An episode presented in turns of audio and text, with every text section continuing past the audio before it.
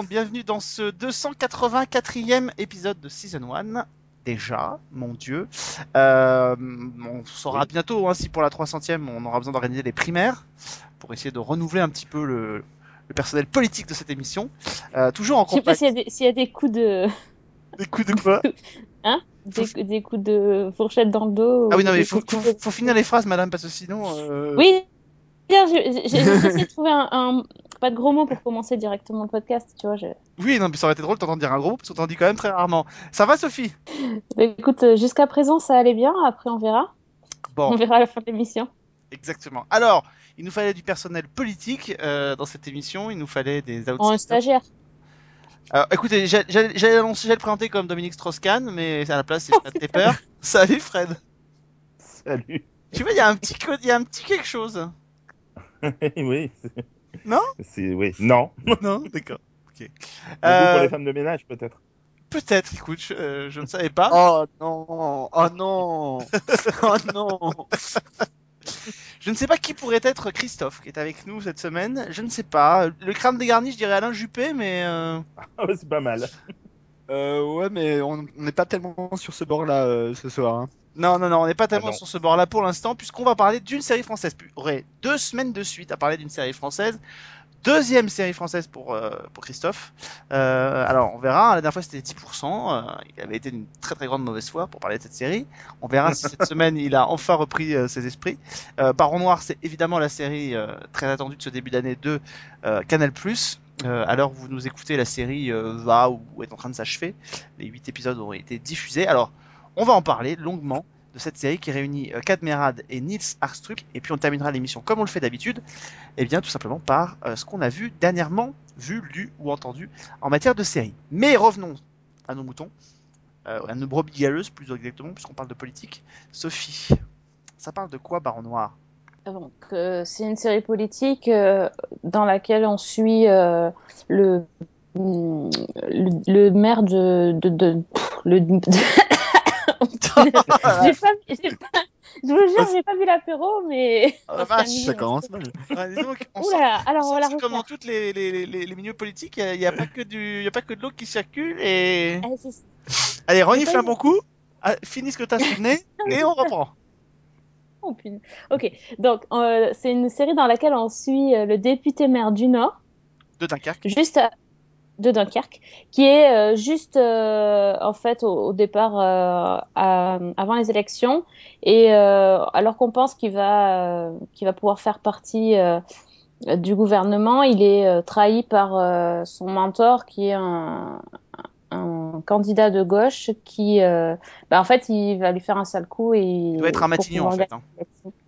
Voilà. Non, non, non, non, non, non, non. Il devait prendre le parti, il devait prendre Solferino. Le deal, c'est qu'il prend Solferino. Ah oui, oui, c'est Soferino. Oui.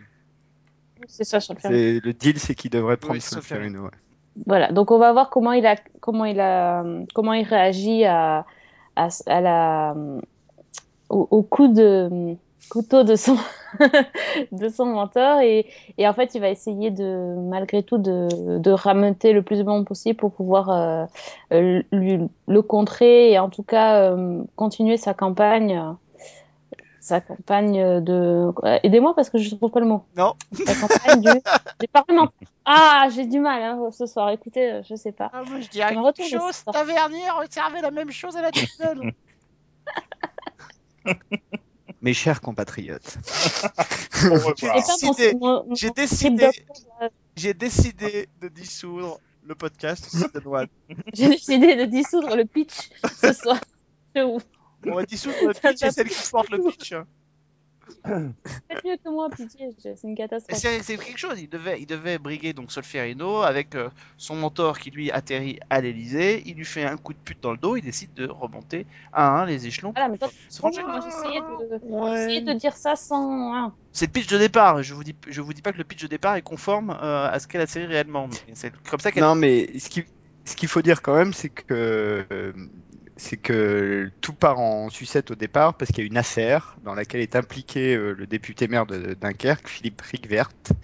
Euh, et c'est à cause de ça euh, qui déclenche Jupiter, c'est-à-dire le grand nettoyage, et qui fait que le mec est du tout, est du coup plus du tout éligible, et ils se trahissent, et à partir de là, la série commence. Je sais pas qu'il est pas éligible d'ailleurs, c'est que Non, pas moment donné- éligible. euh, Ah, il est plus ou c'est moins pas, parce qu'il est euh, dans une il est affaire. il est pas euh, fréquentable. Voilà, C'est-à-dire que si on veut pas que ça éclabousse le président, il faut que Exactement.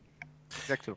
il faut que il faut qu'on le lâche. Euh, Ça alors, arrive jamais ça, des affaires comme ça, de détournement de fonds euh, pour financer Ah, non, des non, campagnes. C'est de la fiction pure. pas de politique. Ouais, pas de politique. Euh... pas de politique, c'est trop dangereux. Euh, alors, Baron Noir, c'était très attendu. On le dit, ça fait un moment qu'on entendait euh, parler de, ce projet-là. Euh, alors moi, je vais être très honnête, hein, quand je l'ai découvert sous sa forme, j'avoue que j'étais un peu étonné parce que euh, je m'attendais pas à ça. Elle n'était pas vendue comme un House of Cards, mais le, pitch de départ, en tout cas, pouvait laisser penser qu'on allait être dans les mêmes dans les mêmes influences. Finalement, on, en est quand même assez éloigné. Et même sur la forme, on est assez éloigné euh, d'une série classique. Euh, je voudrais avoir votre point de vue global euh, sur cette série. Euh, tiens, Fred, pour commencer. Alors, moi, j'ai. Trêve de suspense, hein, j'ai trouvé ça vraiment excellent. Je trouvais que c'est une très très bonne série. J'ai eu un petit peu peur parce que le premier épisode, on met un peu de temps, je trouve, à, rentrer dedans. Les dix premières minutes sont très efficaces, mais ensuite c'est un petit peu redondant. Euh, Jusqu'à la fin, en fait, de, ce premier épisode où ça démarre vraiment. Et alors après, j'ai été complètement pris par, le, par les intrigues, par les, euh, manipulations des uns, euh, la perversité des autres, le, les petits arrangements entre amis ou entre ennemis. C'est assez passionnant, vraiment extrêmement bien interprété et Canmerad est ultra surprenant, loin, très loin des rôles euh, comiques euh, qui l'ont fait connaître. Et, euh, je le trouve, je trouve qu'il prend, qu'il monte en intensité au long des huit épisodes et je trouve qu'il a vraiment une présence impressionnante. Face à lui, Arestrup, bon, comme d'habitude, j'ai envie de dire, vraiment, c'est vraiment un excellent acteur. Donc, il lui donne la réplique de manière assez, assez intense. J'ai vraiment beaucoup aimé. Bon, évidemment, je vous notez bien que, vu les circonstances, je vais garder Christophe sous le coude. Euh, ce serait pas drôle sinon. Sophie, Alors moi c'est pas un, un avis global, c'est un avis partiel parce que moi je- j'arrive tard sur la série contrairement à vous. Euh, D'ailleurs j'y suis allée mais méga à reculons parce que je, je déteste les séries politiques, ça m'emmerde. Et euh, en plus quand on me dit une série française et politique, franchement j'avais vraiment pas envie de regarder. Le combo de la mort. Ah non mais c'est ça quoi. Enfin, franchement, euh, alors euh, House of Cards à la française, on m'avait, j'avais lu ça, non pas du tout. Non. Mais non alors. Comment dire Le premier épisode, euh, j'ai passé mon, en fait, j'ai bloqué sur Cadmerad parce que Merad parce que ben, c'est pas un acteur que j'aime du tout. C'est pas le genre, enfin, j'aime pas son ses rôles comiques, etc. De toute façon, j'aime pas les films comiques français, donc euh, bref. Donc, euh, je peux dire que j'allais pas avec un, a priori positif, et en fait, il est vraiment excellent. Je suis tout à fait d'accord. Donc, c'est vrai que j'ai beaucoup, j'ai plus contemplé en fait que participer, enfin réfléchi activement dans l'épisode. J'ai vraiment regardé comment il jouait, comment. En fait, j'ai trouvé très très bon. Et du coup, euh, ça m'a permis de rentrer beaucoup plus facilement dans la série. Je trouve que c'est, euh, en tout cas, ce que j'en ai vu, c'est c'est intéressant. Et surtout, ce que j'ai aimé, c'est le, le côté euh, ancré dans la réalité. Enfin, le- les personnages sont fictifs, mais c'est tellement, ça parle tellement de, de la vie actuelle et de notre quotidien et de toutes les magouilles qu'on connaît, et même pas, que les magouilles d'ailleurs, euh, les, arrangements aussi honnêtes qu'il peut y avoir, que du coup ça, sonne vrai, ça rend vrai, et, euh, le parler même, le, dialogue est vraiment très bon. Je trouve que il y, a, des tournures de phrases, il y a des petites phrases, euh, comme, les petites phrases que peuvent avoir les politiques, qui sont exactement utilisées à bon escient et, qui sonnent vraiment très très juste. Donc là, pour le coup, c'est une belle surprise. Allez Christophe, lâche les chevaux. Ah Eh ben écoute, euh, moi j'ai beaucoup aimé euh, Baron Noir et pour plein de raisons. Euh, en revanche, il y a plein de choses sur lesquelles je suis pas tout à fait d'accord avec vous. Un, c'est bien un House of Cards à la française et alors là en revanche je signe, c'est vraiment conçu de la même façon, avec au cœur de la série un personnage qui est qui est quand même un personnage qui est un peu un pourri.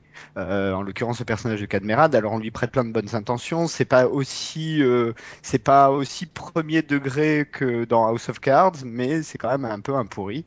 Euh, ça, c'est la première chose. La deuxième chose, c'est que vous avez quand même pas cité Anna Mouglalis, euh, qui a un rôle quand même très très important dans la série, qui est absolument excellente. Euh, puisque en fait il y a une espèce de trio qui se met en place entre euh, le président euh, interprété par euh, Nils Arestrup ou en revanche contrairement à toi Fred moi je le trouve pas excellentissime dans la série. Cadmerade et enfin le personnage de Cadmerade et le personnage d'Anna Mouglalis qui est important. Et enfin il y a une chose qui est très très très importante dans cette série par rapport à toutes les autres séries françaises que j'ai pu voir c'est qu'elle est bien tournée. Et ça ça quand même ça change tout. Sachant que tous les épisodes ont été réalisés par le même mec en l'occurrence euh, Ziad Doueri euh, qui est un Libanais qui a été euh, assistant réel de Tarantino et de la clique à Tarantino, hein, plus ou moins. Et là, dans la série, il y a des, euh, il y a des plans qui sont faits au drone, par exemple. Euh, Il y a, il y a des très belles, il y a une très belle séquence vers la fin de la saison où tu vois Cadmerade et sa fille sur un banc de dos avec une chronométrie tout en crème qui est absolument magnifique. Donc il y a une vraie, il y a une vraie beauté de la réalisation dans cette série. Et ça c'est la première fois que je vois ça. Et franchement c'est ce qui manque à 90% des séries françaises qu'on regarde c'est que là pour le coup euh, il y a quand même dans les pour l'essentiel c'est vraiment calculer euh, le, le, le, le le, le sens, le jeu et l'image euh, pour que tout ça aille bien ensemble et euh, ça marche très bien. Il y a des scènes absolument sublimes entre Anna Mouglalis et euh, Cadmerade, alors que quand tu vois, euh, tu les mets, tu mets les deux photos face à face, jamais tu les vois ensemble tous les deux, jamais, c'est impossible. Euh, là en l'occurrence, ça marche très bien et c'est même très touchant. Donc euh, pour toutes ces raisons-là, euh, Baron Noir, euh, je trouve est une excellente série. Et enfin, euh, c'est une série politique. Moi, les séries politiques, c'est mon dada. Euh, là, en l'occurrence, sur la politique française, euh, j'en avais jamais vu d'aussi réaliste, d'aussi proche euh, de la réalité, et pas tellement le côté magouille, euh, tout ça, parce que ça, c'est un petit peu, voilà, c'est ce qui fait marcher le, la narration, mais c'est pas très important. Mais en revanche, sur les relations entre le Parlement, le gouvernement, le parti, et comment tout ça fonctionne ensemble, comment ça s'arrange, comment ça se distribue les postes, ce genre de trucs, ça, en revanche, c'est très très réaliste et c'est très bien fait dans la série. Bon, alors moi il va falloir que je rebondisse sur tout ce que vous avez dit, c'est un peu compliqué. Euh, pour moi c'est aussi fait. ouais, c'est bien connu, grand écart facial, allez hop. Euh, donc, euh, bah, moi je, vais pas être, ah, sur mon avis, je vais pas être très original. J'ai aussi beaucoup aimé la série. Je serais peut-être un peu plus mesuré euh, que, Fred et Christophe sur certains, sur certains aspects. Euh, je, trouve que, pour moi, l'un des principaux petit point d'accroche que j'ai, c'est que euh, euh, tout s'enchaîne parfois un peu trop vite euh, dans l'intrigue. Alors, on ne sait pas évidemment s'il y aura une saison 2, on ne sait pas quelle forme elle aurait, quelle forme elle aura. C'est un peu flou encore, mais on sent que la série a été un peu conçue plutôt comme une mini-série de 8 épisodes que comme une série sur le long cours. Et je trouve que la, la bascule qui se fait à mi-saison sur le personnage de Rick Vert euh, et euh, me gêne un peu parfois. Euh, C'est-à-dire qu'on a trois, les trois premiers épisodes sont chacun sur une campagne présidentielle, législative et pour le parti. Ça c'est hyper intéressant. Et puis après, alors après tout s'enchaîne.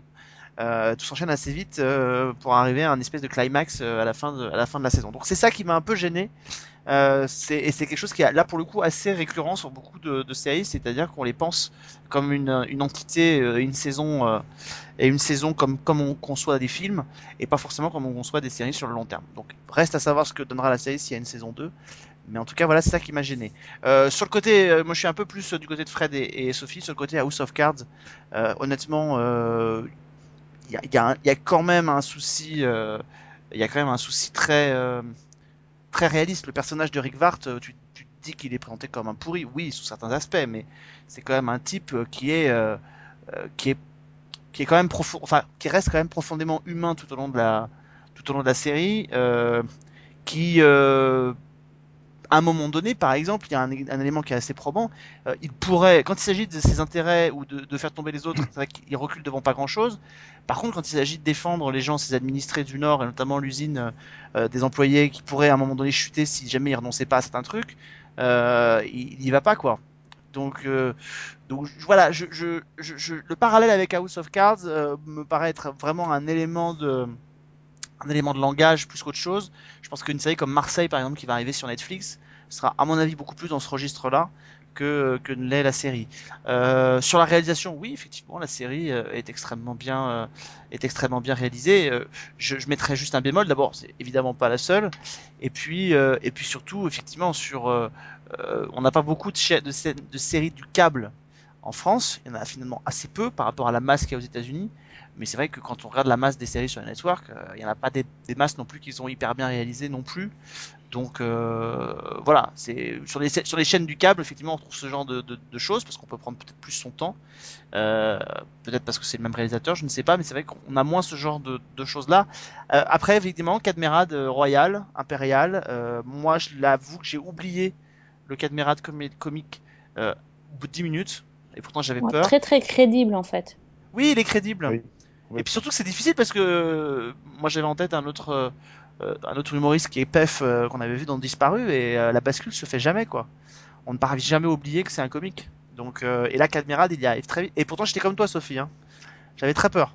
J'avais très très peur parce que voilà Cadmerade on le voit toujours faire le con partout. euh, on sait que c'est un bon comédien mais on le voit toujours faire le con et j'avais peur qu'il n'y ait pas cette euh, cette distanciation qu'on n'arrive pas à la faire. Et on l'a fait assez vite quoi. Donc euh, pour ça c'est assez c'est assez juste. C'est assez juste. Il a, il a réussi à poser quelque chose d'assez fin d'assez juste. C'est pas, c'est pas toujours évident, quoi. Il y a une, il y a une scène d'ailleurs euh, où il est absolument excellent. C'est une scène où il est à l'Assemblée nationale. Il vient en bleu de travail. Ouais, il vient en bleu de travail avec une cravate. Euh, et, euh, et il est très très très bon dans cette scène-là, alors que c'est typiquement le genre de scène un peu casse-gueule. Avec euh, des Euh. tartines de dialogue en plus. hein. Ouais, ouais, ouais, il a un long, bah, il fait un, il fait un, hein. il fait une question au gouvernement, donc euh, il a, un- il a trois minutes quoi, trois minutes tout seul. Euh, donc, euh, et il les fait. Et euh, et il y a d'ailleurs la fin du, de son intervention, on la voit pas, on l'entend puisque c'est- on voit le, on voit Nils Arestrup en train de la regarder à la télé. Et donc du coup, euh, voilà, on voit, euh, c'est assez bien foutu là-dessus. Euh, moi, je trouve que la, la- sur, sur la réalisation, je suis pas tout à fait d'accord avec toi, Alex, parce que malgré tout, même sur les networks américains, le niveau de base, il est quand même en moyenne plus, plus supérieur, et ça, ça va avec les budgets, hein, mais euh, à ce qu'on trouve euh, ça en va, française. ça va avec la quantité de séries qui sont produites. Enfin, euh, Exactement, non, Ah non oui, mais il y, a- y une question industrielle, c'est pas une question de talent des gens, on est non, bien mais si d'accord. non, mais si tu prends l'ensemble des séries qui sont produites à la télévision américaine, sur l'ensemble, le pourcentage de, de séries qui sont très très bien réalisées, euh, il y en a, il y en a pas beaucoup. Ça, ça, ça augmente avec le câble, mais il y en a pas beaucoup. Et chez nous, c'est vrai qu'effectivement, Ouais, mais- il y en a pas forcément autant qu'aux États-Unis, mais parce qu'on produit déjà beaucoup moins de séries. Euh, mais il y a beaucoup de séries qui sont euh, qui sont qui sont très très bien réalisées. Euh, même même sur Canal d'ailleurs, sans, sans parler de sans aller comparer avec les États-Unis, même sur Canal, il y a eu des séries. Euh, il y a eu des séries qui sont très très bien réalisées, que toi tu ne trouvais peut-être pas forcément bien réalisées, mais qui je... Ah, oui, peut-être, c'est peut-être pas le débat, mais en tout cas, celle-là l'est, au, au moins. Ça, Non on mais je trouve que ce pas... peut- Non mais ce que je, ce que je veux dire c'est c'est si j'ai rebondi là-dessus c'est parce que je, je, je ne trouve pas que sa réalisation enfin avec- je sais que Fred en, en voit aussi beaucoup je trouve, je trouve que sa réalisation est bien faite je trouve pas que ce soit sa réalisation qui la fasse à ce point sortir du lot par rapport aux autres Ah, pour Non, moi, oui. Pour euh, moi, oui. Pas du tout. Moi, pour je- moi, euh, pour moi, euh, oui. De tout ce que j'ai vu, euh, Ben franchement, alors, excuse-moi, mais peut-être que tu n'en as pas vu beaucoup. Ah bah certainement, j'en ai sans doute pas vu assez, mais en tout cas, mais même par rapport aux revenants qui, euh, qui faisaient déjà un petit effort euh, de ce côté-là, euh, rien à voir quoi. C'est le jour et la nuit. Enfin, les revenants, c'est de la télé à la française, un peu plus. Là, c'est vraiment bien réalisé quoi, du début à la fin, chaque épisode, chaque plan, Et- chaque et séquence. Et alors, Baron Noir, c'est pas de la télé à la française? Baron Noir, si, mais c'est de la télé à la française telle que tout le monde devrait la faire. C'est-à-dire qu'il y a un soin qui est apporté. Il, y a, il lâche jamais, quoi. Il n'y a pas d'abandon. Ce qui est gênant souvent dans la télé française, c'est que tu vas avoir deux, trois belles séquences dans un épisode, et puis le reste du temps, ça va être euh, plan américain avec plan séquence, plan de coupe, plan séquence, plan de coupe. Enfin, le truc euh, chiant à mourir. Alors que là, vraiment, tu sens que chaque plan, chaque séquence, presque chaque ligne de dialogue, ils ont réfléchi à la façon de la tourner et à la meilleure façon de la montrer. Je, suis- je suis pas tout à fait d'accord parce que sans être un farouche euh, admirateur de- des Revenants, je trouve que formellement, elle a beaucoup plus d'identité que n'en a Baron Noir. Ah oui, je suis tout à fait Bah, pas d'accord. Je suis tout à fait d'accord parce qu'il suffit pas d'aller mettre des, il suffit pas d'aller mettre des drones et de faire des plans sur des, des entreprises du nord de la France pour avoir. euh, euh, il y avait il y avait une recherche d'originalité et de et de différence. Euh, là pour le coup effectivement euh, dans, dans je pense je pense que les plans les plans de réalisation de, de, de, de Baron Noir on les retrouverait dans enfin Fred là vous pourrait plus juger que moi mais on les retrouve dans des dizaines et des dizaines de films français euh, chaque année au cinéma.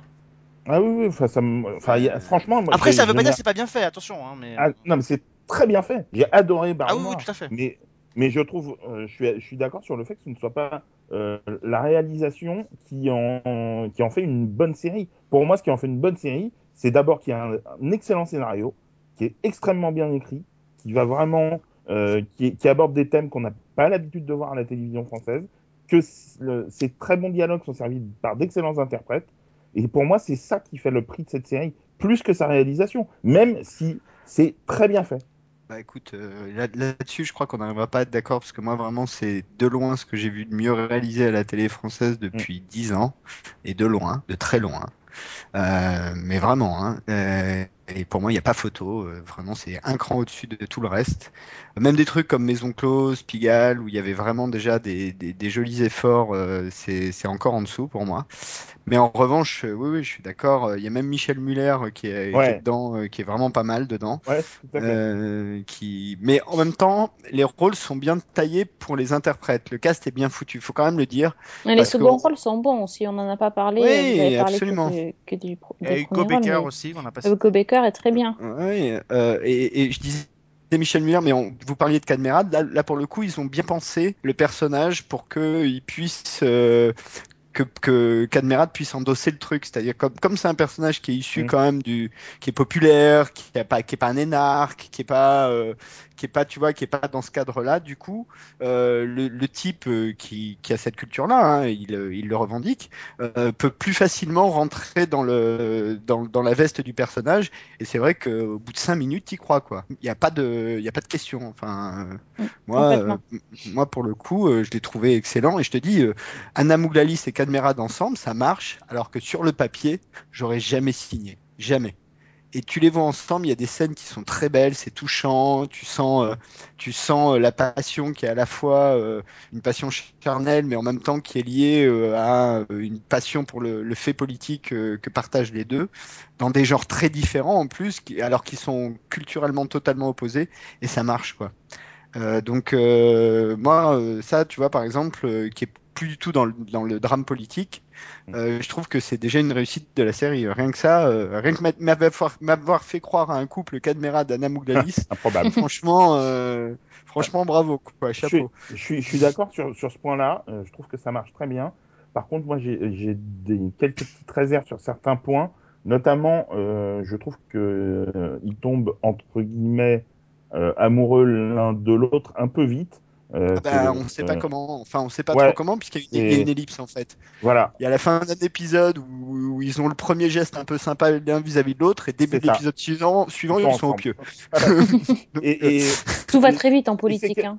Oui, non, mais c'est quelque chose qui m'a un peu gêné à une autre, une autre fois dans la saison, mais plus dans leur relation. Il y a deux scènes euh, dans l'épisode 3 et dans l'épisode 5 qui mettent euh, en valeur la fille de, du personnage de Cadmerade.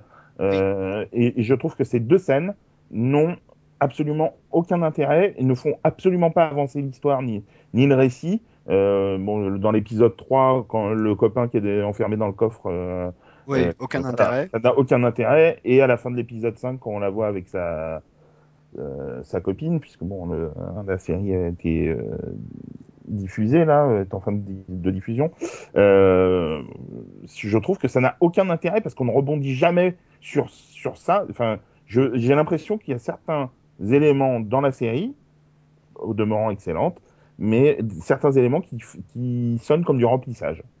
Écoute, alors sur ces deux scènes-là, moi je t'avoue que un, déjà euh, pour le, la temporalité, il faut voir quand même que la série peu Après, si j'ai bien compté, se déroule Ouais. sur 4 ans. Ouais. Euh, puisque d'après ce qu'on comprend des épisodes 2, ils sont à un an de l'élection présidentielle et l'épisode, le premier épisode, c'est c'est le, le débat de l'entre-deux tours d'une élection présidentielle. Il se passe 5 ans entre les deux, enfin voilà. Donc euh, a priori, ça se passe quand même sur 4 ans. Euh, donc ça, ça fait beaucoup de choses à mettre en, en 8 épisodes. Euh, et sur les deux scènes que tu mentionnes, moi je crois que je, je comprends pourquoi ils les ont mis la première pour jouer un peu sur le côté euh, déshérence euh, d'une certaine jeunesse Ouais. qui a en gros que ça à foutre que picoler euh, et mettre un, un mec un peu attardé dans un coffre. Mhm. Euh, et la deuxième scène pour effectivement jouer sur le côté le parti de la transformation sociale est pas forcément aussi réformateur dans la tête qu'il ne l'est dans la politique parce que voilà et, et le- l'enjeu des générations donc je comprends bien pourquoi ils les ont mis après c'est vrai que dans l'intrigue générale ça fait un peu rajouter ça fait un peu didactique ça fait un peu on veut vous montrer que il y a d'autres scènes comme près, ça quoi, voilà. Oui, oui, il y a d'autres scènes. C'est celles qui m'ont le plus euh, marqué parce que j'ai vraiment ressenti euh, comme vraiment du remplissage, quoi. Mais euh, après, il y a plein de choses qui sont quand même intéressantes sur euh, ces ouvriers d'usine et les rapports compliqués qu'ils ont avec euh, les personnels politiques, sur les mouvements des jeunes lycéens et la façon dont ils sont manipulés et utilisés euh, par les grands partis politiques. C'est passionnant, ça. tout, tout ça, c'est quand même plutôt bien foutu. L'espèce d'apathie que tu vois au congrès du parti quand ils font élire Anna Mouglalis, où en gros elle se fait, enfin en gros voilà, il n'y a, pas vraiment de règles, tu comprends pas trop. Enfin, tout ça est plutôt bien foutu. Euh, moi, à la limite, la seule chose que je regrette, c'est que du coup, comme ils ont fait une série sur la gauche, euh, la droite est un petit peu trop caricaturale, je trouve. Alors, Alors, c'est ce un peu a, dommage. on a entendu, après, je ne sais pas si c'est, j'ai entendu ça et là, que la série serait po- possiblement conçue comme première saison, on parle de la gauche, seconde saison, on parle de la droite, et troisième saison, on, euh, on évoquerait le Front National. Alors, je ne sais pas si c'est vrai, si c'est euh, quelque chose qui va se vérifier si la série est reconduite, vu qu'elle a quand même eu un démarrage quand même assez calamiteux euh, en termes d'audience. Rien ne dit qu'il y aura même une seconde saison. Euh, après, elle a eu une très bonne presse. Je, je, pour revenir sur ce que vous disiez sur ces scènes, Ouais. sur ce remplissage, euh, avant qu'on en vienne justement à cet aspect-là qui Bien est euh, l'audience, pour revenir sur ces scènes-là, je je trouve que voilà, c'est le principal problème euh, de, de Baron Noir, c'est qu'effectivement, c'est pas été la, la saison n'est pas construite entre guillemets comme une série. Euh, elle est construite comme une mini-série, mais ce n'est pas dit clairement. Euh, ces, ces espèces de laps de temps qui passent entre chacune entre chacune des séquences, honnêtement, si vous ratez un demi seconde d'un épisode, vous vous pigez pas que ça se passe Ouais. pas sur Non, c'est euh, pas normal ça, ouais, c'est sûr. sur, sur, Ouais, ouais, quel- ouais, sur- sur absolument. plusieurs années, vous avez l'impression que tout s'enchaîne à une vitesse rapide. Euh, attention, spoiler, spoiler, si jamais on y arrive, mais je vais le mentionner, le fait que d'un seul coup, qu'Admerat soit dans une espèce de diptyque, de diptyque de la vengeance contre le machin et d'un seul coup, il accepte du jour au lendemain de devenir ministre de l'emploi, tout ça fait qu'à un moment donné, les événements s'enchaînent. Et d'un seul coup, après, il y a une espèce de suraccélération où les deux mecs qui se haïssaient se mettent à se rapprocher parce que les affaires les rattrapent. Euh, Il y a quelque chose qui, il y a un enchaînement qui fait, et ça c'est quelque chose qu'on a dans le passé déjà vu dans pas mal de séries, euh, dans pas mal de séries françaises, cette espèce de charpente qui se crée euh, sur une saison et où il faut que tout soit bouclé au bout de la saison. C'est-à-dire qu'on crée quelque chose, on crée un terreau et une ma- un matériau en début de saison, ce qui est le cas avec Baron Noir, d'extrêmement euh, chargé. C'est-à-dire que moi, quand on, je vois que chaque les trois premiers épisodes, c'est une élection du début de mandat, grosso modo, qui arrive, je me dis ça, c'est quand même hyper intéressant. Ça veut dire qu'on crée quand même quelque chose sur le long terme. Et quand on comprend qu'au fur et à mesure de la saison, plus ça va, plus ça avance et plus ça avance vite. Euh, on se dit ça y est, là on va on va avoir du alors on n'est même plus dans du remplissage, on est dans de la suraccélération. C'est pour moi le gros bémol que je mettrais à cette série qui pour autant euh, m'a pris et m'a tenu jusqu'au bout, mais c'est le gros bémol que je mettrais là-dessus, c'est ça, c'est cette espèce de d'accélération et de suraccélération qu'il y a par moment, euh, et le fait qu'encore une fois peut-être des auteurs, alors je mets des gros guillemets, peut-être encore des auteurs n'auraient pas pensé la série sur le long terme, mais encore une fois au coup par coup à la saison. Euh, et puis s'il y a une saison 2, bah, la saison 2, on- ce sera une, euh, ce sera un deuxième film quoi, une, euh, une suite plus qu'une suite de série. Donc c'est un peu ça qui est, euh, qui est, qui est, qui est problématique chez moi. Euh, comment vous expliquez justement, Fred le mentionnait, que c'est pas que la série n'a pas marché, c'est qu'il n'y a pas eu d'effet de curiosité, il n'y a pas eu d'effet d'appel. Les pre- la première soirée a, a- a rassemblé 600 000 téléspectateurs, euh, ce qui pour une série de canal est franchement pas terrible. Euh, grosso modo, pour vous dire, une série de canal, on considère que ça a bien marché à partir de 1 million de téléspectateurs. Euh, les revenants avaient 2 fait millions. Le million. Voilà, Le million. exactement. Oh là là là là là là là. Et on y a le droit, on y a le droit. Euh, et euh, les revenants avaient commencé à 1,5 million. Euh, là, c'est 600 000 téléspectateurs. Euh, honnêtement, c'est pas beaucoup. Il n'y a pas eu d'effet d'appel. Comment vous l'expliquez, Sophie? Est-ce que toi, tu, toi qui étais un petit peu réfractaire dès le départ, c'est intéressant parce que là, tu y es venu parce qu'on le faisait dans Season 1. J'ai ma théorie. hein. Ouais, Sophie bah ouais. Sinon, j'aurais pas regardé. Ouais. Non, c'est vrai. Hein. Et pour quelle raison, justement euh, Qui pourrait peut-être expliquer d'ailleurs pourquoi ça n'a pas marché Non, mais enfin, c'est vraiment personnel. C'est pour un goût. ou- C'est le genre. Un goût que je n'ai pas. C'est le genre qui me plaît pas. Et je me suis dit que ça allait être chiant. Mais alors que franchement, j'avais pas vu. C'est complètement idiot. Mais euh... Alors, je, vais, je vais transformer ma question. Est-ce que vous pensez, tous et toutes, que le, le, le, le désaveu qui, gère, qui est dans la classe politique, pour vis-à-vis de la classe politique de par les Français, a pu, de manière inconsciente, rejaillir sur cette série qui fait que les téléspectateurs n'aient pas eu envie et n'aient pas eu envie d'avoir de la sympathie pour une classe politique que, de manière générale, euh, ils rejettent plutôt qu'ils, auquel, laquelle ils, ad- ils adhèrent. Oui. Moi- Ouais. Oui, et euh, moi j'ai une autre, une autre euh, pensée aussi. Euh, je me dis que la- les affaires en politique dans la vie réelle sont tellement euh, énormes que la fiction ne pourra jamais être au-dessus. Et peut-être que euh, il est possible que certaines personnes n'aient pas eu euh, la curiosité d'aller voir, euh, se disant que l'actualité se suffisait à elle-même. Est-ce alors, que les gens regardent Madame Secretary euh, sur euh, TMC ou je sais pas sur quel Et ben, TVA. Vous savez ça? Ouais, mais c'est non, mais même à House of Cards, il y a plus de gens qui vont regarder House of Cards qui, qui auront... que de gens qui auront regardé les Barons Noirs, c'est évident. Ouais, enfin après, il y a des gens qui disent qu'ils regardent House of Cards, mais en fait, ils regardent pas aussi. Hein. Non, Ouais, non, mais ça fait Parce que bien. ça fait bien de dire qu'on regarde House of Cards. euh. D'accord, mais en tout cas, il y a c'est une série qui a, qui a quand même euh, été pas mal vue. Euh, au moins la première saison, euh, ça a quand même fait un énorme buzz. Non, moi je crois que déjà ne veut pas dire- 70% Pardon, buzz ne veut pas dire succès d'audience. Si, Oui, si oui, les oui, chiffres oui, qui ont oui. été rendus publics sur les séries Netflix euh, sont bonnes, et je dis bien si elles le sont, on se rend compte qu'en en nombre d'épisodes, l'audience euh, des séries Netflix, et notamment de House of Cards, est à peu près voisine de celle de Baron Noir. Euh, bah, en... ouais, ça, non, alors euh, House of Cards c'était un petit peu plus. Enfin, tu parles des audiences qui ont été euh, lâchées par NBC. C'est pour ça que je dis euh, si sur- elles le sont, Et, voilà, dont on n'est pas sûr euh, mais que. elles n'ont pas été démenties mais, par euh, non, Netflix. Non, non, House of Cards, ouais, mais House of Cards c'est un petit peu au-dessus, je crois. C'était un, un million cinq, je crois, ou quelque chose comme ça. Pour une chaîne, pour une Ce qui pour les États-Unis est pas, beaucoup. euh, est pas pour une chaîne beaucoup, euh, globale, hein, pour une série mondiale hein, quand même. Oui, oui, non, non, et puis surtout, euh, c'est euh, même en comparant avec câble. les audiences du câble, euh, un petit câble. voilà, HBO, HBO, ils sont sur des 3 millions, 4 millions. On dira qu'en rapport de grandeur, voilà, on dira et- qu'en rapport de grandeur par rapport aux deux marchés, ça se tient à peu près. Voilà, non, non, non, c'est mais mais bon, voilà. Euh, moi, je pense que pour répondre quand même à la question d'Alex, qu'effectivement, quand tu as 70% d'abstention à des élections, c'est pas très étonnant que les gens se, ne s'intéressent pas trop aux faits politiques. Deux, c'est quand même une série sur la gauche, et je crois qu'il y a un réflexe euh, français euh, quand tu n'es pas de gauche, de pas forcément, euh, enfin, de te dire que t'as pas envie de te taper 8 heures de d'histoire qui se Bah, passe. tu le sais pas. Enfin, Tu le sais pas au c'est une départ, série sur la gauche quand. C'est pas Mais même- non, mais c'est pas Même par rapport au titre. Mais le ouais, titre. mais ça a été Ah. quand même annoncé, ça a été quand même annoncé euh, pas mal, ça a été quand même dit pas mal. puis- Christophe, même moi qui connais, qui regarde des séries et tout, je savais même pas que c'est sur la gauche avant de voir l'épisode. C'est peut-être pas une des raisons euh, non plus, hein, d'ailleurs, euh, mais voilà. pas. Et puis, euh, et puis, je crois que les, les, les... on n'est pas très habitué en France à avoir décortiqué, euh, décortiqué la, la politique française. Euh, Autant aux États-Unis, ça se fait beaucoup depuis pas mal de temps, mais carrément depuis la fin des, depuis les années 90, avec euh, à la Maison Blanche, euh, ça n'arrête pas. Il y a tout le temps à un ça. moment donné une série qui parle de ça, euh, de manière directe ou indirecte. Enfin, sauf que, Euh, pardon, donc- pardon de te contredire, mais quand France 2 fait Les Hommes de l'Ombre, ça fait 6 millions de téléspectateurs sur le lancement.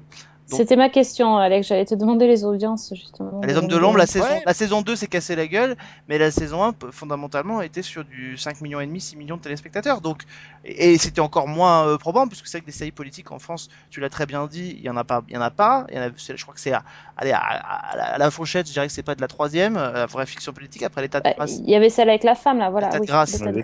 Et puis euh, les hommes de l'ombre, donc euh, donc euh, le fait que ce soit pas euh, Après tout, il n'y a pas de série, il y a pas de série médicale non plus et euh, on commence à cartonner à son lancement. Enfin, tu vois, je sais pas si c'est vraiment le fait qu'il n'y ait pas une habitude euh, grandissante pour le fait politique. Par contre, comme tu l'as très bien dit, euh, il y a un 70% d'abstention aux élections. euh, Il y a un désaveu pour la classe politique. Les pers- en plus de ça, ce qui est terrible, c'est que les, les- les- là pour le coup, les, hommes politiques dans Baron Noir n'ont pas été rendus sympathiques pour autant. C'est-à-dire qu'ils sont conformes, euh, ils sont conformes à, la réalité. Euh, peut-être, allez, peut-être un poil. euh, ça c'est peut-être ce qui manque aussi, c'est qu'il y a, ça manque un poil d'idéalisme quand même dans Baron Noir, c'est-à-dire que il y a un moment donné, il y a pas de... c'est un peu comme House of Cards. Là, pour le coup, le parallèle se fait. Euh, Il n'y a pas grand monde à sauver, quoi. Euh, c'est peut-être ça qui est un peu. très cynique, ouais. à part la femme, Véro- je crois que je sais plus, Véronique, je crois qu'elle s'appelle, euh, l'adjointe au maire de Dunkerque. euh, L'adjointe, ouais. Ah oui. euh, non, parce que euh, ouais, là je suis pas tout à fait d'accord. Pour moi, le plus cynique, c'est le personnage de Nils Arestrup, donc le président Logier. Euh, c'est vraiment le plus cynique, le mec qui a, qui a 0% d'idéalisme euh, dans lui. Après, euh, que ce soit Cadmerade, qui est un idéaliste, mais qui est tellement abîmé euh, il, en est plus là, il a dépassé ce stade, mais qui est à la base quand même un idéaliste. Et Anna Mouglalis qui le reste, euh, qui reste idéaliste jusqu'au bout, qui essaye jusqu'au bout de, de faire avancer euh, les choses. Je suis pas si sûr que ça. Après, ce qui est vrai, c'est que si tu t'intéresses pas un peu à, ça, si tu t'intéresses pas un peu à l'actualité politique, aux relations qu'il y a entre euh, les partis, euh, entre les différentes institutions, euh, il y a des relations que tu vois dans la série qui peuvent paraître un peu obscures. Et, et ça, c'est peut-être aussi un autre élément, c'est que la série est pas didactique au sens où elle l'explique pas. Euh, et euh, tu t'aperçois quand tu parles, mais Mm. même dans un dîner, que euh, bah, la façon dont fonctionnent les institutions françaises, les Français les connaissent pas si bien que ça. Les relations entre le gouvernement et l'Assemblée nationale, le Sénat, le Congrès, les appareils de parti et comment ça fonctionne, ouais, les députés. Christophe, pardon. Est-ce que mais- tu sais, est-ce que tu sais, est-ce que tu sais ce que veut dire NFS chez Miyono Non, bien sûr que non, mais c'est utilisé d'une façon qui ne te rend pas euh, la compréhension euh, indispensable. Et d'ailleurs, que ça soit vraiment efficace Oui. ou pas, on s'en fout. Ce qui est important, c'est que dans la série, ça marche. Là, le problème, c'est qu'il y a des choses qui sont induites dans les relations euh, entre les différents personnages ou dans les actions qu'ils entreprennent, qui, si t'as pas une petite connaissance de ça, euh, du coup, tu comprends pas forcément comment on va du point A au point B. Le format, Et ça, ça le format, c'est le format qui fait ça. Il n'y a pas assez d'épisodes par saison pour qu'on puisse rentrer dans le détail. Oui, peut-être, sans doute. Mais quand tu regardes, moi je pense à, la Maison Blanche par exemple. À la Maison Blanche, c'est super didactique. C'est-à-dire que dès qu'à un moment donné, il y a une chose qui va impliquer des relations institutionnelles, ils se démerdent dans un dialogue ou par une, par une pirouette scénaristique à ce que le spectateur euh, comprenne euh, le mécanisme institutionnel qui est mis en jeu dans l'épisode ou dans la série d'épisodes de l'arc. C'est vachement plus bavard en fait euh, à la Maison Blanche. Exactement. Et dans Baron Noir, en fait, on part du principe que le spectateur connaît déjà ça. Euh, et, et je suis pas sûr que pour la Non, c'est parce que plupart je- des je gens, c'est parce qu'on n'a pas le si temps. clair que ça. Tu le disais, à la Maison Oui, non Blanche, mais 22 sans épisodes doute, par sans saison. doute, sans doute, sans on a- doute. Je pense que si la Maison Blanche avait 8 épisodes par saison, il n'aurait pas eu le temps d'être didactique, tu vois. Tu vois, c'est. Non, non, mais c'est le vrai problème. Non, mais bien sûr, c'est un problème de format aussi. Je pense que sur certains formats, il- sur, certaines, sur certains genres, soit on trouve la pirouette, et les Hommes de l'Ombre par exemple y étaient arrivés, c'est-à-dire qu'ils ont transformé ça en thriller politique plus qu'en série politique, et là ça peut, ça peut fonctionner parce qu'il n'y a pas besoin forcément d'expliquer. Là, il y a effectivement une volonté d'être... euh, il y a- en fait, c'est terrible parce que ce que tu as pointé du doigt quelque chose qui est très juste, c'est que la série veut se présenter comme étant didactique, mais elle ne l'est pas. Absolument. C'est-à-dire qu'elle veut, Exactement. décri- elle veut décrire au quotidien euh, quelque chose, un quotidien d'homme politique, mais elle, elle, elle n'explique pas ce qu'elle décrit. Donc euh, effectivement, ça c'est le, ça c'est le, le- le gros effectivement le gros problème. Elle se veut être ancrée dans le réel, peut-être, peut-être qu'il lui manque aussi cette touche de fantaisie entre guillemets, euh, dans le sens où de, de choses, euh, elle, elle est peut-être un peu trop réaliste aussi dans son Oui, de, ro- de romanesque. de romanesque, voilà, exactement. Euh, et puis pardon, enfin, euh, Sophie, la, la, la, je crois que Sophie l'a esquissé à un moment donné. euh, on n'a pas rebondi dessus, mais je pense que ça n'aide pas. Le titre. Baron Noir, ouais. Est-ce que quelqu'un euh, serait capable, euh, en voyant ce truc, alors ça peut être énigmatique, on est d'accord, mais je suis pas certain qu'il y ait beaucoup de gens qui en sortiront des 8 épisodes de la série qui sauront ce que veut dire Baron Noir. A priori, euh, a priori de, de ce que j'en sais, c'est une référence à Julien Drey, d'ailleurs. Oui. Ah ouais, d'accord. Et oui, Oui, on a que là- surnommé le Baron Noir à l'époque où. L'un des deux auteurs était, euh, pas- était militant au Parti Socialiste. hein. Et euh, Julien Drey était surnommé le Baron Noir à l'époque où il était euh, le patron d'SOS Racisme. Et évidemment, euh, qu'il utilisait SOS Racisme à des fins absolument politiques. Donc voilà, donc là, mais là, c'est pas facile. Honnêtement, si on connaît pas les, là, pour le coup, les arcanes de la politique c'est française, clair. le titre n'est pas, Non, mais c'est pour ça que. et ne pas, et pas pour- parlant pour les gens. Quoi, mais il n'y a Euh, pas de drogue? Moi, je croyais que c'était le baron de la drogue. quand Mais non, pas, pas du tout. Mais en revanche, euh, tu as raison sur le, la quantité d'épisodes. Après, euh, pour comparer un peu ce qui est comparable, il y a une autre série politique hein, euh, à laquelle on peut un peu la comparer, c'est Borgen, euh, donc la série danoise. Voilà, il y a, mais il y a quand même euh, quatre saisons euh, qui commencent un petit peu de la même façon. Hein. Euh, alors eux, c'est pas une élection présidentielle puisqu'il n'y a pas de président vu que c'est une monarchie euh, parlementaire, mais euh, il y a un président du Parlement et euh, c'est donc euh, Catherine Borg, euh, non Brigitte Borg, Brigitte. euh, Brigitte Borg qui est non, élue Brigitte euh, Newborn. Newborn. Newborn, voilà, qui est élu, euh, qui est élu euh, alors qu'elle représente le centre. Alors, ce qui est parfait pour un scénariste, le centre, puisque euh, ça te permet de jouer sur absolument tout. Mais en revanche, là où ils ont, ils sont meilleurs sur effectivement le développement, et là où tu as totalement raison, Alex, c'est que comme ils sont sur un développement dès le départ sur, Sur au moins deux saisons, au moins deux saisons, en fait, à l'échelle d'une saison, ils vont développer un seul arc. Donc si on remet dans le contexte de Baron Noir, ce serait par exemple le truc des manifs lycéennes, bah, ce serait toute la saison autour de ça. Mm. Et euh, on aurait pris le temps de rentrer dans euh, les crises, le gouvernement, les relations avec le Parlement, euh, les trucs en local, les relations avec l'opposition, etc. Alors que là, effectivement, comme on est sur 4 ans en 8 épisodes, on n'a pas le temps. Mais, ça mais- fait mais tu vois, mais tu vois, tu as cité pile poil l'ar- l'arc qui à un moment donné fait souligne ce que je disais tout à l'heure sur cette évolution beaucoup trop rapide. Honnêtement, le, le- le- le représentant des, des lycéens euh, qui en début d'épisode euh, est utilisé pour euh, un peu pour jeter le trouble et qui en fin d'épisode ou en milieu d'épisode est quasiment récupéré pour la droite par la droite pour participer aux élections, pour torpiller un peu le Parti socialiste, etc. On comprend pas comment d'un seul coup la droite s'intéresse à ce petit leader qu'on voit nous depuis euh, 20 minutes dans l'épisode. Donc Exactement, ça ouais. c'est typiquement le genre de, de choses qui va à un moment donné trop vite. Ça avance trop vite. Et Et c'est dommage parce que c'est euh, hyper intéressant cette partie-là en plus.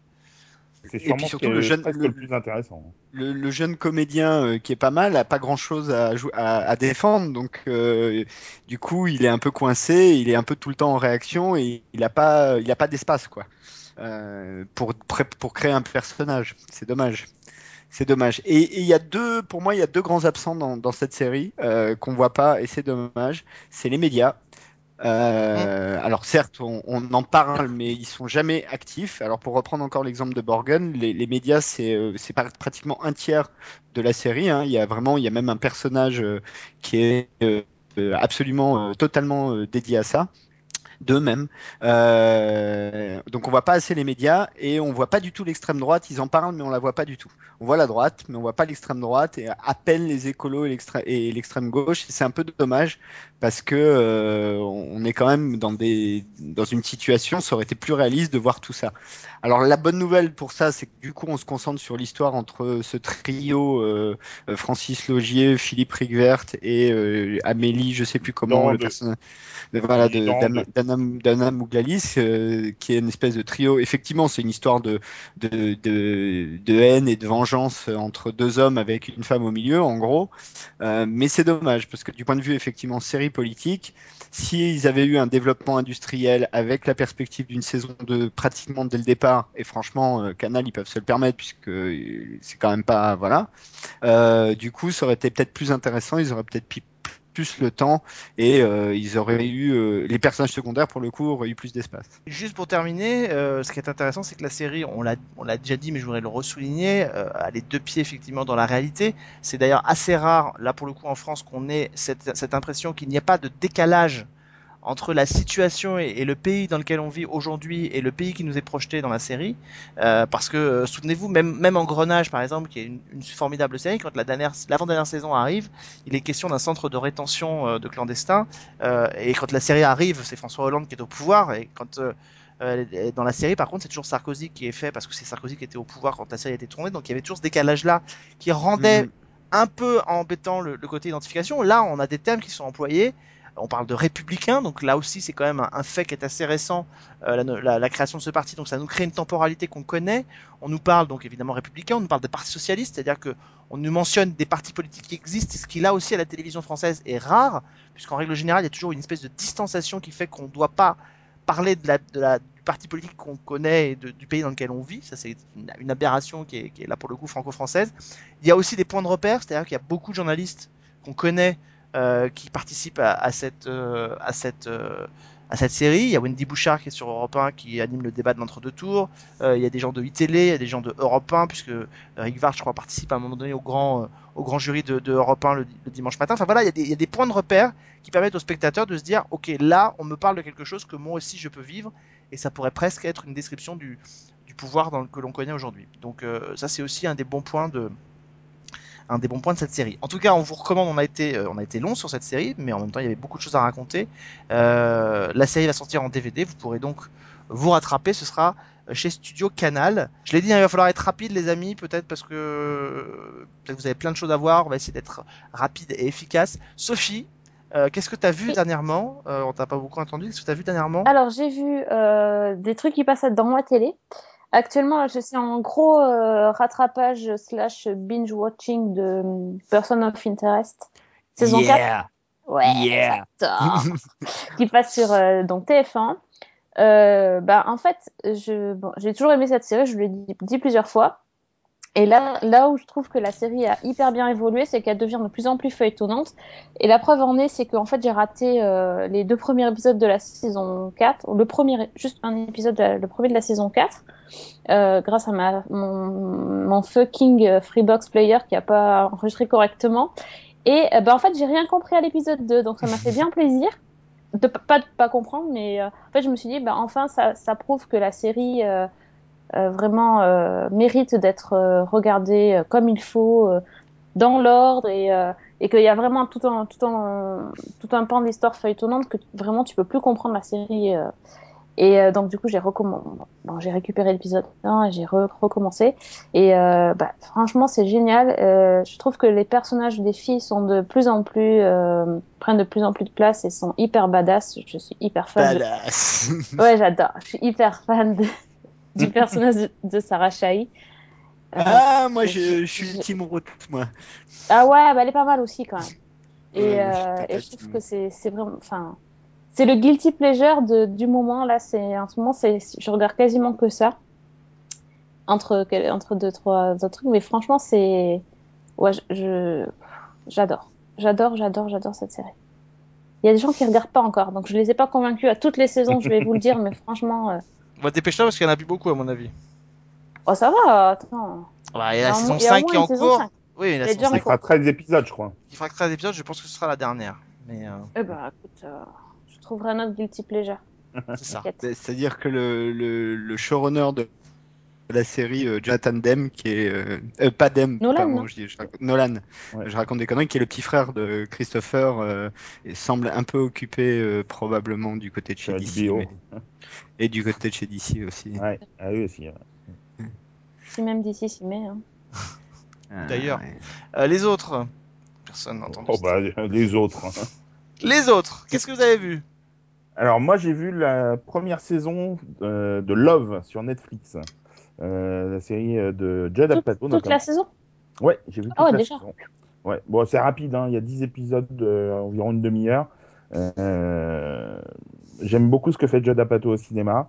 Euh, re- j'ai retrouvé ce que ce que j'aimais dans la série, euh, qui, est- qui a été écrite et co-créée par Paul Rust, qui est également l'acteur euh, euh, principal. Euh, il forme un super duo avec Gillian Jacobs. Euh, c'est une- Ah oui, de Community. Ouais. Exactement. Et je trouve que c'est une très très très jolie série. Euh, tu- franchement, euh, enfin moi j'ai des, on rit pas aux éclats, mais chez Judd Apatow c'est, on rit pas tout le temps aux éclats. C'est toujours un peu euh, un peu amer, un peu, euh, c'est drôle aussi, mais euh, il y a toujours un petit peu d'amertume derrière. C'est vraiment très bien écrit, très euh, très réaliste, avec de, de jolies relations, de très très belles scènes. J'ai vraiment beaucoup aimé cette série que je vous conseille. Quelqu'un d'autre l'a vu Non? Non. Non, pas encore. Ouh, plein de trucs. Euh, déjà, euh, j'ai une news quand même. euh, je sais pas si vous en avez. Je crois pas que vous en ayez déjà parlé. Alors peut-être je spoil une news d'un prochain sci-fi, mais euh, le 28 mars prochain, il y aura le crossover The Flash Supergirl. Euh, qui a le mérite d'être noté parce que les séries se passent quand même sur deux Deux chaînes, chaînes. euh, deux chaînes euh, différentes. Alors certes, euh, la CW appartient en partie à CBS qui simplifie un peu les choses, mais quand même. Et ça se passera sur CBS, donc ça se passera dans Supergirl. Donc épisode de Supergirl du 28 mars prochain. Euh, Il y aura donc euh, Ah, Grande. Gustine. euh, Comment? Ça aide quand une série se porte mal pour concilier un, à concilier un crossover qu'on nous refusait d'envisager en début de saison. Exactement, c'est ça qui était intéressant, c'est que quand tu lisais euh, les interviews des uns et des autres en début de saison, tout le monde disait non, non, non, euh, Hors de question. Euh, ça se passera pas, hors de question.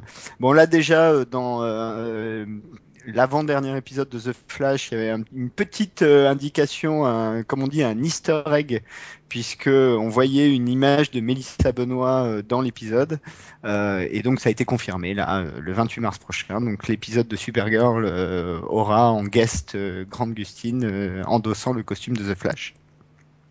Donc ça, c'est quand même une news. Euh, sinon, euh, vu, euh, j'ai vu Vinyl euh, quand même. Euh, donc Vinyl, c'est la série de HBO euh, co-créée par toute une chier de gens, mais en grande partie Mick Jagger et Martin Scorsese et Terence Winter. Hein, parlons des trois principaux.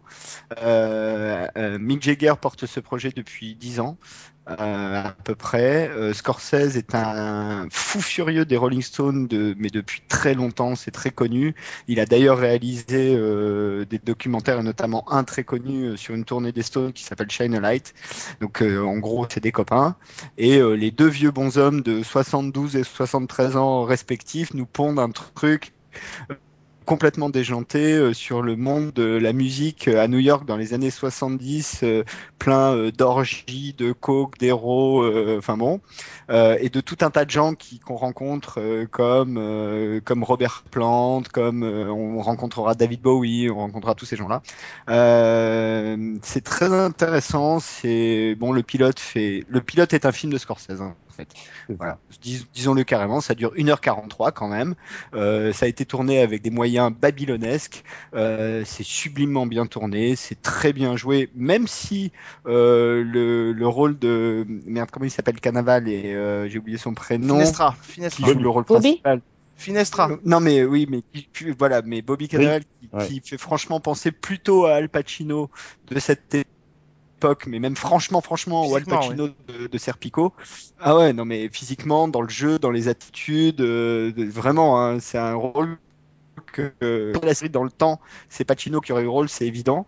Euh, euh, mais sinon, j'ai trouvé ça euh, plutôt bien, plutôt bien foutu, plutôt intéressant, bien joué. Bon, il y a Olivia Wilde qui ne gâche rien. Donc, non, non, c'est très belle série. Après, le pilote, c'est pas un pilote de série, c'est un film de Martin Scorsese. Bah oui, moi c'est moi c'est un peu c'est un peu mon, mon, mon gros gros gros problème de cette série euh, et c'est pas le c'est pas le premier que je sur lequel je pourrais avoir, c'est que euh, bah, euh, malgré toutes les indéniables qualités euh, et Dieu sait qu'il y en a sur ce pilote et malgré évidemment le brillantissime metteur en scène qu'est Scorsese, moi j'aimerais bien que quand les réalisateurs de cinéma viennent à la télévision, euh, ils ils adaptent leur méthode de travail au support sur lequel ils viennent.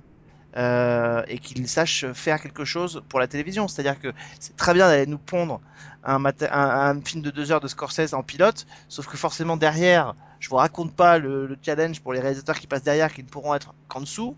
Donc euh, ça va être coton derrière parce que forcément ce sera pas la même chose. Euh, Qu'en plus de ça, on ne propose pas un pilote, on propose un film qui pourrait quasiment être terminé au bout de deux heures. Parce que honnêtement, là pour le coup, impossible. Alors, il y a des histoires qui sont tissées ici et là, mais impossible de se projeter dans l'avenir et de savoir ce que ce que pourrait donner la série à la fin de ce pilote, ce qui est quand même là pour le coup fondamentalement euh, parce qu'on est on est même pas on pourrait à la limite si j'étais euh, euh, je sais pas Christophe Bricot je pourrais dire on serait sur Netflix je pourrais dire c'est pas très grave il y a des, des épisodes s'enchaînent à la suite c'est fait c'est fait comme on pourrait imaginer que donc on peut on, tout, tout se voit et tout démarra au quatrième épisode c'est pas très grave. Là on est sur une chaîne comme HBO où on est à la diffusion à la semaine et il faut se euh, il faut se, se, projeter, être capable de savoir si ça va plaire ou pas.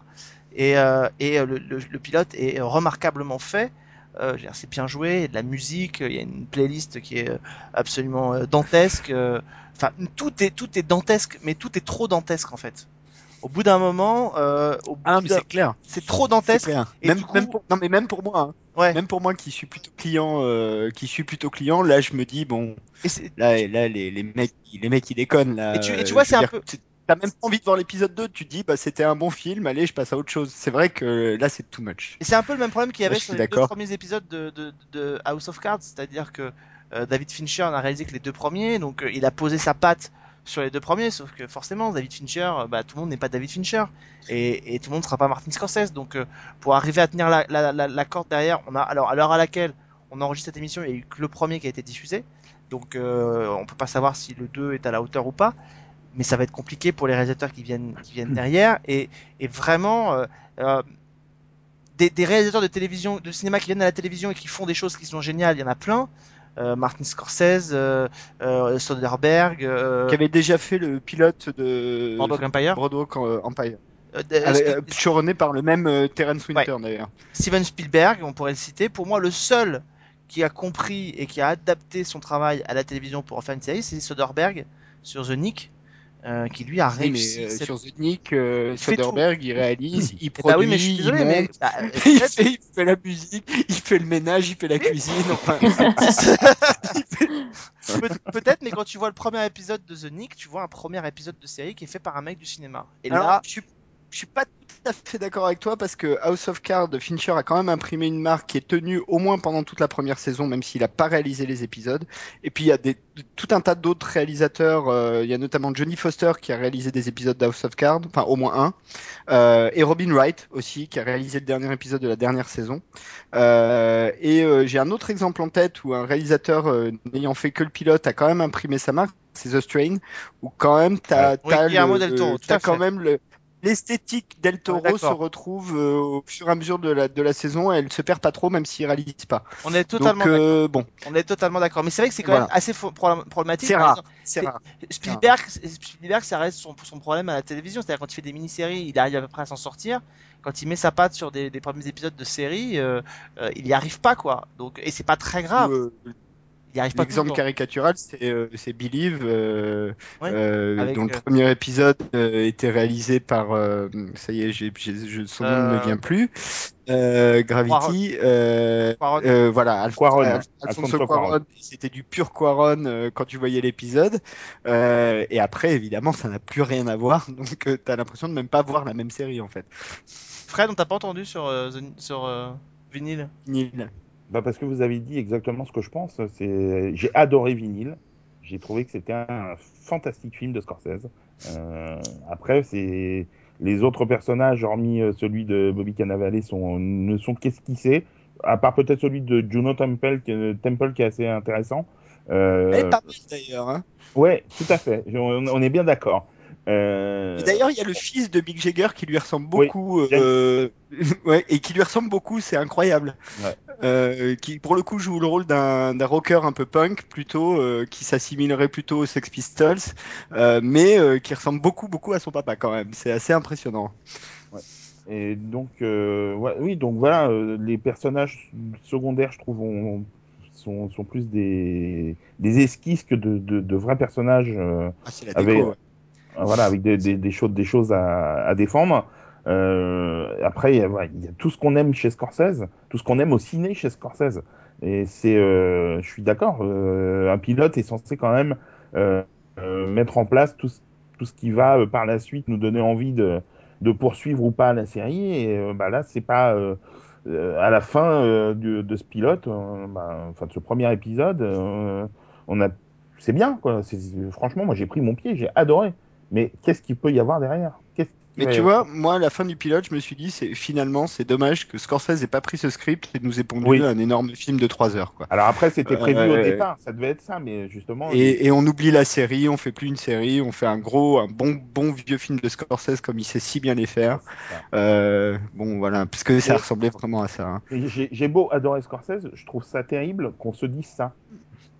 Pour une Mais série. oui, non, mais oui, Voilà. c'est. Euh, Il y a un petit, un petit défaut industriel au départ, en tout cas, sur, euh, sur vinyle. Tu l'as vu à, ça à la, à la limite, Non, j'ai pas vu. si je peux juste Oui, euh, rajouter une chose, je trouve que ça aurait été plus judicieux de faire de vinyle un, un long, euh, même diffusé sur HBO comme ils avaient pu le faire avec euh, le Liberace de Soderbergh, et Mhm. pourquoi pas ensuite le sortir en salle, que d'en faire une série, ou en tout cas, en tout cas, ce premier épisode pose question sur la suite, en tous les cas. Et ce qui est, et est- pardon, ce qui est intéressant, euh, je trouve, dans le cas de vinyle, c'est qu'on se rend compte euh, qu'il suffit pas euh, d'associer euh, deux monstres sacrés, un du cinéma, l'autre de la musique, pour faire un succès d'audience, puisque, Oui. disons-le clairement, le lancement de vinyle a été complètement raté sur HBO. Euh, ils ont fait, je crois, autour de 700 000 téléspectateurs ou 600 000 téléspectateurs Mm. je crois, pour le lancement, ce qui est vraiment Enfin, pas bon.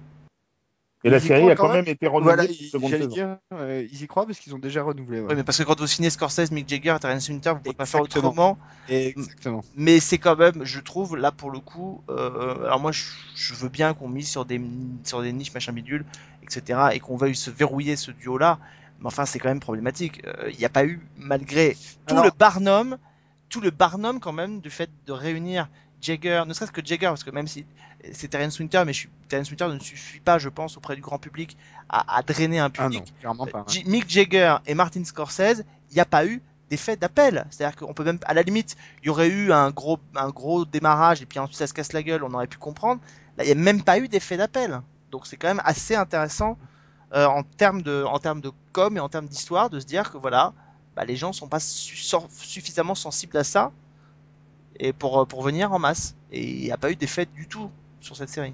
Bon, après, euh, après euh, il semblerait que euh, HBO ait déjà projeté l'ensemble de la saison à la presse, euh, Oui. américaine et euh, française d'ailleurs, et que les retours presse sur l'ensemble de la saison sont plutôt bons. Donc Oui, c'est peut-être aussi ça qui a influencé la décision. hein. C'est vrai que les, les retours que j'ai pu voir de, la, de certains journalistes euh, sur les épisodes suivants sont plutôt très bons même. Ouais, Il y, a, il y a des très bons retours sur l'ensemble de la saison. Donc c'est peut-être ça aussi qui, qui leur donne euh, le sentiment que c'est une série euh, qui va gra- grappiller son audience petit à petit ou quelque chose de cet ordre-là. Ouais, oui, oui. Bon alors ils ont pas compris encore qu'on faisait pas des, des séries pour les journalistes, mais qu'on faisait des séries pour le public. Mais ça, euh, c'est un vaste débat. euh, Ah, c'est un vaste débat. c'est un vaste débat. Ce serait pas la première fois que les chaînes euh, se, se, se basent sur les retours presse pour, pour décider de l'avenir d'une série et se rendre compte que finalement derrière ça le fait pas. L'exemple le plus probant, je pense que c'est, j'ai en tête, c'est Boss. Euh, moi, c'est une série que je trouve absolument remarquable et que j'adore, mais c'est vrai que euh, ils ont Il y a renouvelé. encore un euh, réalisateur connu au départ, hein, Gus Van Sant, Gus Van hein, Sant. sur Boss. Exactement. Mais là, on voit bien. Et, et pour le coup, mais pour le coup, c'est pareil. Il imprime un style au départ quand il réalise le pilote, qui est suivi euh, au fur et à mesure des saisons.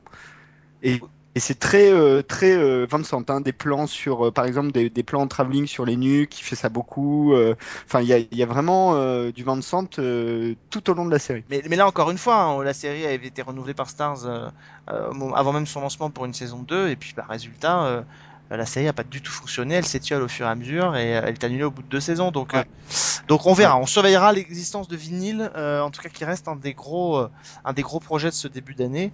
Euh, mais voilà, moi je trouve ça toujours intéressant quand on se rend compte que finalement, euh, euh, il faut parfois un peu plus que d'accoler des gros noms pour que pour que le public vienne. Et ça, c'est pas, euh, c'est pas inintéressant.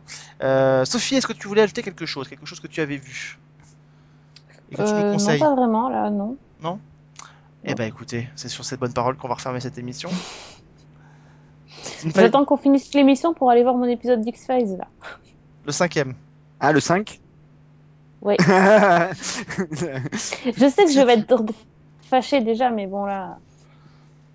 Et Christophe, Non, bah, écoute, euh, moi Christophe, ça doit être le seul mec au monde qui a aimé l'épisode 5, c'est pas possible. j'ai pas vu le 5 encore. Hein. Ah, je, d'accord. je suis au 4. Je, j'ai vu, mais j'ai aimé le 3 par exemple, que beaucoup de gens ont détesté. Tu rigoles, tout le monde a adoré le 3. Ah non, bah. non, pas tout le monde, hein. il y a beaucoup de retours euh, très négatifs. hein. T'es sérieux? On est d'accord, c'est celui avec l'humain garou. Ouais. Oui, oui, bah moi j'ai adoré ce- cet épisode. J'ai- Ah non, moi j'ai détesté, mais j'ai j'ai l'impression d'être une extraterrestre. Ah, je suis bien Ah. contente que tu me dises qu'il y a d'autres gens qui n'ont pas aimé. Non, non, parce il y a que d'autres gens j'ai qui ont- commencé à me poser des questions. D'accord. Ah, ok. Moi j'ai adoré cet épisode. j'ai Oui, vraiment oui. adoré. Et c'est Oui. étonnant parce que toi qui es si sensible à la mise en scène et à la photo et tout ça, euh, de voir à quel point X-Files euh, est en termes de, de, de mise en scène et de photographie extrêmement différente de ce qu'elle était, c'est-à-dire extrêmement lisse, extrêmement plat en termes de couleurs et tout ça, c'est-à-dire que euh, toutes, toutes les couleurs un peu sombres, toute la, ce qu'il y avait dans la série d'origine et qui faisait si plaisir. Euh, là, on a l'impression de voir une série comme il y en a plein en termes de, juste en termes de, de non, mais alors, euh, non, alors là, sur trop- X-Files, il y a un truc. Il y a un truc, mais non, parce qu'il y a un truc super intéressant sur X-Files. Quand je te promets, quand j'ai vu le premier épisode de, donc de la saison 10, puisque nous sommes à des saisons 10, et que je vois arriver le générique qui est exactement le même, mais exactement le même Oui. que celui qu'on avait il y a 14 ans, j'ai eu peur. Je me suis dit, oulala, ils vont me refaire la même chose qu'il y a 14 ans, et moi, je veux surtout pas revoir du X-Files d'il y a 14 ans. Et justement, ce que j'ai aimé, c'est qu'ils ont réussi à garder euh, l'esprit sans garder la lettre, sans garder le- l'emballage. Et quand ils jouent de l'emballage, ils le jouent en, en tenant compte du fait que c'est ce que le spectateur attend. Il y a un épisode, je sais plus, je crois que c'est dans l'épisode 4, une séquence où ils descendent dans un une espèce de cave avec euh, une fameuse séquence avec des lampes torches Oui, le 4. Ouais. et il le joue carrément où il dit euh, il y a je sais plus qui je crois que c'est Mulder qui sort une réplique euh, euh, tu vois une tagline pour bien souligner le fait que c'est presque un caméo de l'ancien X-Files et moi j'ai aimé ça j'aime mais- ça dans la nouvelle mais ça, on est d'accord, on est d'accord, mais enfin, le, on avait parlé dans cette émission avec, euh, avec Sophie il y, a quelques temps, dans- il y a quelques temps. Le simple fait que dans l'image, ce soit extrêmement clair, extrêmement lumineux, ça, c'est pas le truc forcément que le spectateur il attend. Que les lampes torches, que les gimmicks, téléphones, etc., ça, ils l'attendent parce que c'est des petits clins d'œil à l'ancienne version, euh, qu'on joue avec ça, ça c'est très bien. Mais c'est le fait que d'un seul coup, d'un simple point de vue visuel, moi, je ne reconnais pas la, la série euh, que j'ai vue il y a 14 ans. Voilà je la reconnais pas. Ça me paraît très clair, ça me paraît. J'ai l'impression parfois Mm. que ça a été passé au filtre. Euh, j'ai ah, l'impression. c'est- filtré euh, il J'ai l'impression que ça a été euh, fait et que ce colère un peu bleuté, un peu sombre qu'il y avait dans X Files et qui faisait son et qui faisait son sel, je ne la retrouve pas. Et euh, d'un point de vue visuel, ça me choque. J'ai l'impression de, oui, j'ai l'impression de voir une série. euh, euh, alors, c'est très bien qu'elle ait adapté ses histoires, c'est très bien qu'elle n'ait pas essayé de refaire et forcément totalement exactement pareil, quoique un petit peu quand même, mais pas tout à fait. Mais c'est, c'est, voilà, il y a quand même des choses. euh, il y a quand même des choses qui moi me gênent et me, me piquent un peu les yeux et je crois qu'à ce niveau-là avec Sophie on est à peu près sur le même euh, sur le même registre. Oui, mais Non. on a l'air d'être un peu les seuls. je- Moi, ouais, moi, ça m'a pas gêné le, le- la nouvelle euh, esthétique euh, d'X-Files. Euh, après, euh, c'est pas exceptionnel non plus, mais euh, ça m'a pas gêné plus que ça. Moi j'ai en, en tout cas pour C'est pas la même série, quoi. Enfin, c'est juste le problème. C'est pas X-Files, quoi. Bah, c'est X-Files 14 ans après. Non, c'est même pas X-Files. C'est une série euh, avec des enquêtes euh, avec les mêmes personnages, mais c'est tout. T'enlèves les personnages, c'est- c'est plus X-Files. On est bien d'accord. Là-dessus, je suis totalement d'accord avec vous. C'est une série qui se concentre sur les personnages. Mais moi, c'est ce que j'attendais un peu. Euh, si on m'avait refait du X-Files à là, il y a 14 ans, j'aurais probablement pas accroché. Moi, ce qui m'intéressait, c'est justement, euh, ayant vu les films aussi, alors euh, surtout le dernier qui est vraiment pas bon, Mm. mais, euh, mais euh, j'attendais plus quelque chose sur Mulder et Scully que, que, un, un, une- un reboot ou euh, un une relance de X-Files qui aurait pu être joué par, euh, je sais pas moi, par hasard, Robert Patrick, tu vois. Mais sauf que euh, et pour et pour boucler la boucle avec euh, avec Baron Noir tout à l'heure où on parlait de format, je trouve qu'il y a un moment donné, euh, on voit bien quand même qu'en termes de, de, de, de maîtrise de l'ensemble, Chris Carter il continue quand même à avoir du mal parce qu'il y a un moment donné quand tu décides Oui. de revenir avec un petit run de 6 épisodes, il faut faire des choix. C'est-à-dire que tu peux pas tout mettre dedans. Tu te concentres soit En sur la c'est un mythologie. Oui, c'est ça, tu veux, tu veux tout redonner aux gens, mais avec pas beaucoup d'épisodes. Non, tu te consacres soit sur la mythologie, soit sur les, les Looners. On sait que globalement, quand même, les Looners ont la préférence des fans, mais c'est pas ça qui draine le public vers la série. C'est le côté un peu plus feuilletonnant et la mythologie. Donc, quand t'as que 6 épisodes, tu te focalises sur la mythologie. Sinon, tu dilues complètement la mythologie. T'en fais quelque oui, chose mais- d'assez inepte. Même si le teaser du dernier épisode de la saison, honnêtement, me donne vachement envie de voir euh, comment ça va se terminer.